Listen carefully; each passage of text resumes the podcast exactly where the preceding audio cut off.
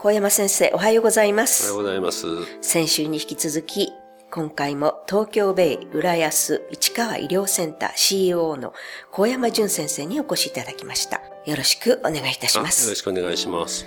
先週は日本の睡眠事情について、いろいろなお話をお聞きしましたけれども、今週はまた引き続き先生からお話を伺っていこうと思います。よろしくお願いしまよろす。しくお願いします。まあ僕は小学校なんかでもね、話をすることがあるんですけれども、はい小学生に自分で自分のことを寝不足だと思ってる人っはい。て言うんですよ。と子供たちどういう反応すると思います、結構入って手を挙げますね。そうです。もう子供たちみんな危機として、はーいって手を挙げるんですよ。つまり、寝不足が素晴らしいことだ、偉いことだって周りの大人に、大人に徹底的に今の子供たちは言われ続けてんですよ。だから、寝不足は素晴らしいことだ、寝不足はかっこいいことだって思ってるんですよ。どのぐらいの割合のみんなですよ。みんなですか？ほとんど9割、8割が手を挙げますよ。で、つまり手を挙げない、寝不足じゃないと思ってる子の方が、なんか下向き加減の行為になるんですよ。で、僕は言うんですよ。今手を挙げた君たち、君たちは自分がバカだって言ってると同じことなんだよって言うんですよ。はい。とみんなきょとんとした顔しますよ。今日本では本当子供たち、学生さん、ビジネスマンがみんな寝ない自慢します。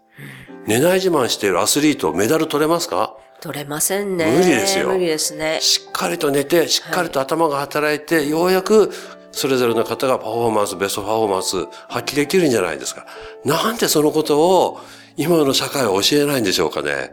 いいですか、はい。今、あの、国立のスポーツ科学センターなんかもできて、はい。オリンピック見てていろいろ指導を始めてですね、かなりやっぱりレベルの高いところの方たちは、はい。その辺の知識はだいぶ増えてきてるとは思います。はい。ただし、正直言って、本当に小学生、中学生、スポーツ少年団で、子供たちの指導に働いている方々、まだまだ全くご存知なくて、はい。気合と根性だけでやるんです。そうですね。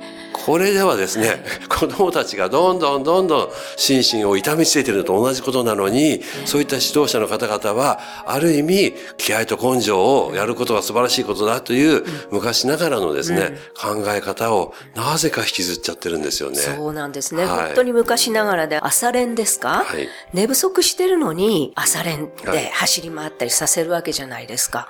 それは気の毒な感じしますよね非。常に問題でですね、いわゆるスポーツ少年団なんかは土日に朝早くから起こして遠征に行くんですよ。はい。あの子供たちが実は相当心身に問題が出てきてて、はい。い、わゆる眠気が強かったり、学校の成績が悪かったりっていうデータが最近僕の自身のやったアンケートで出てきてですね、ちょっと僕もびっくりしたんですね。土日に朝寝坊をしちゃうっていうことはよろしくないですよっていうデータは文科省さんも出しているし、はい。睡眠の世界でも最近ソーシャルジェットラグ、社会的時差ボケっていう形で、はいはい。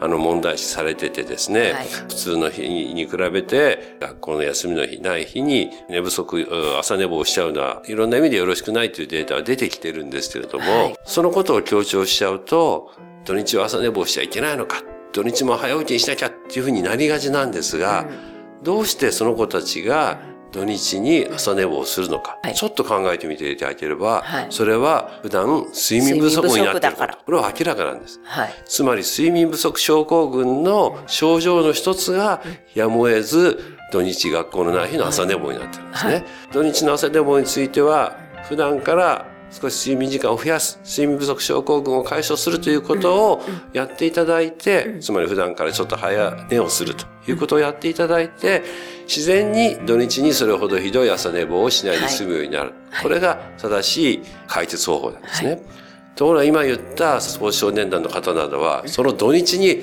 早起きをさせられてしまうわけです。普段からの睡眠不足に加えて、なおかつ土日も十分な睡眠が取れないということで、これはかなりの負担になってるんじゃないかなということでですね、非常に僕は今危惧していますね。ある中学受験ですか。はい。中学受験を控えたはい。お子さんの外来の話で、え冬休みは合宿があるんだとおっしゃってました。それでね、ええーどれぐらいなんだって言ったら、まあ、夜は10時までやって、朝は8時からなんだって言ってたんですよ。はい。ところが、その子、冬休み明けの僕の外来でははい、合宿は凄まじかった。ね。寝るのは1時、2時で朝は7時から叩き起こされてやった。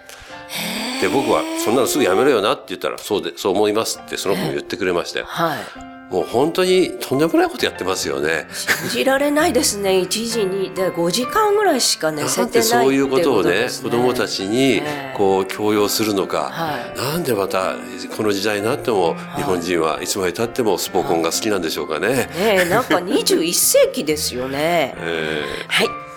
ありがとうございます。では、この続きのお話、楽しみにしております。ぜひ来週もよろしくお願いします。先生、本日はありがとうございました。ありがとうございました。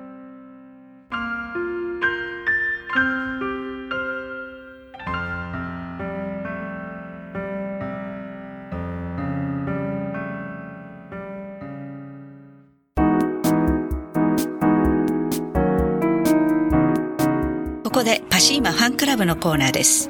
このコーナーではキルトケットのパシーマをご愛用の方からのお便りをご紹介します。髪を乾かすのにとても良いです。何度洗濯しても生地がゴワゴワにならないのがすごいです。お便りありがとうございます。パシーマの社長、架橋さんからは、パシーマのフェイスタオルやバスタオルで髪を拭き上げると、とっても水分を吸ってくれます。髪を傷めず乾かせます。に吸った水分も乾きが早いですよ。ゴワゴワせずにいい感じというメッセージをいただきました。次のお便りをご紹介します。妊娠して寝つきが悪くなり、御社の商品を知り使い始めました。秋から使っていて、今冬ですが、とっても暖かいし、洗濯がすごく楽。すぐに乾くのも大助かりです。お便りありがとうございます。パシーマの社長、架橋さんからは、寝つきも良くなりましたか？暖かさもいいですね。妊婦さんにとって洗濯が楽なのは助かりますね。というメッセージをいただきました。以上、パシーマファンクラブのコーナーでした。パシ免疫力は深い眠りから。くるまれて眠ると。すっごく優しい肌触りで気軽に洗えて清潔だし使ってみたらわかるから。抜群の吸水性と肌触りガーゼと脱脂綿のキルトケットパッシーマ詳しくはフリーダイヤル0120-28-8410 0120-28-8410